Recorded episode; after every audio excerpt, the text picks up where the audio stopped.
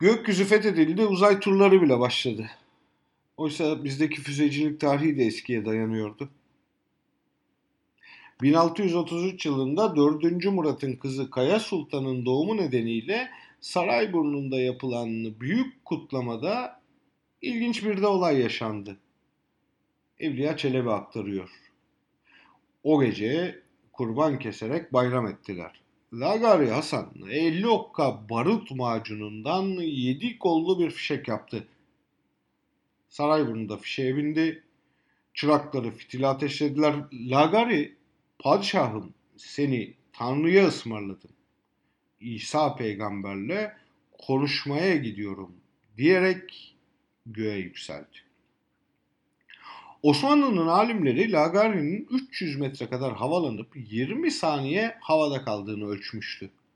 Ama barutu bittiği için yavaş yavaş denize süzülmeye başladı. Allah'tan koluna taktığı kanatlar vardı. Onlar sayesinde boğaza yumuşak bir iniş yaptı. Denizden çıktı. Dördüncü Murat'ın yanına gitti ve padişahım dedi. İsa peygamberin sana selamı var.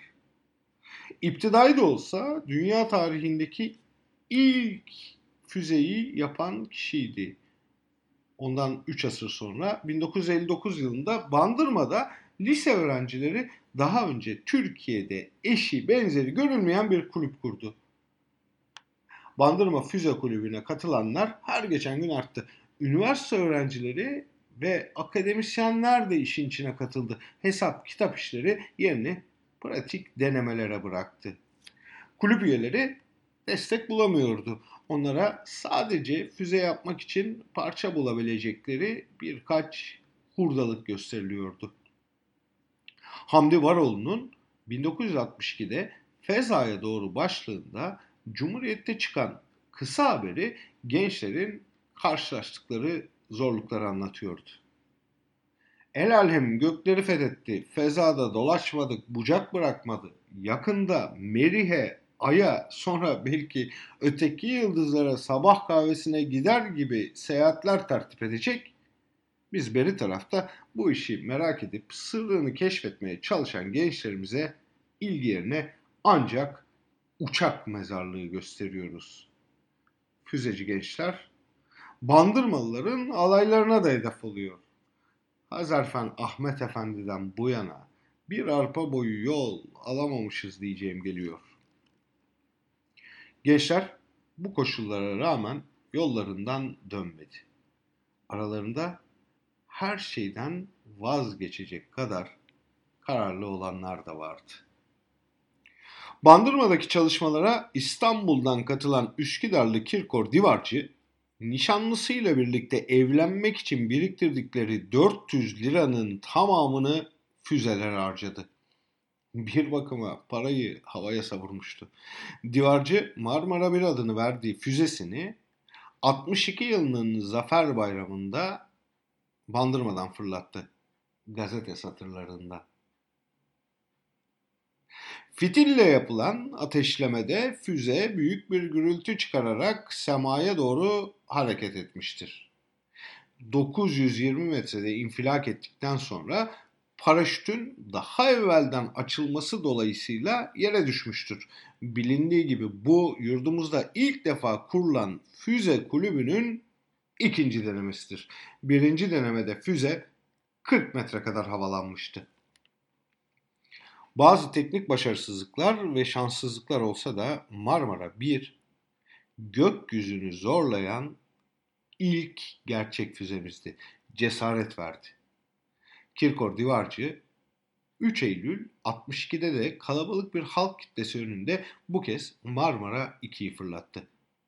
Roket 2700 fit mesafeye çıktı. Büyük başarıydı. Bandırma Füze Kulübü İstanbul ve Ankara'da da şubeler açmaya başladı. Marmara 2'yi Hürriyet 1 ve Hürriyet 2 izledi. Üniversitelerin yanı sıra Hava Kuvvetleri Komutanlığı ve ARGE Başkanlığı gençlere destek olmaya karar verdi. Çıta yükseliyordu. 300 kilo ağırlığında 3 metre 60 santim boyunda Vega isimli bir roket üzerine çalışılıyordu. Ama esas ses getirecek proje Arcturus'tu.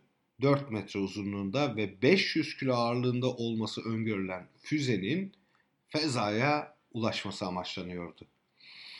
Arcturus'un kapsülüne yerleştirilecek bir farenin mikrofilm makinesiyle tüm hareketleri tespit edilmeye çalışılacaktı. Roketin kapsülünün 150. kilometresinde ana gövdeden ayrılması ve paraşütle yavaş yavaş içindeki fareyle birlikte yere inmesi bekleniyordu. Ne var ki o fare asla yükselemedi. Görülmeyen bir el füze çalışmalarına buraya kadar demişti. Destek olan kurumlar bir anda geri çekildi. Test alanları kapatıldı. Kirkor Divarcı hedef alınmıştı. Üsküdar'daki evinde sebebi anlaşılamayan bir yangın çıktı. Tüm projeleri eviyle birlikte kül oldu.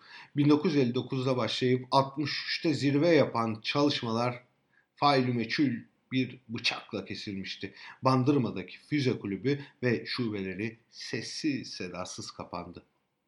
Bu heyecanlı maceradan geriye birkaç solgun gazete küpürü ve hayata küsen Kirkor Divarcı'nın asla anımsanmayacak öyküsü kaldı. Bugün çalışmalar sürüyor. Damatlardan biri füzecilik ve havacılık işine meraklı. İHA üretiyor. Ama onlar da Libya semalarında düşürülüyor. Bizde işler bir türlü tamamına ermiyor.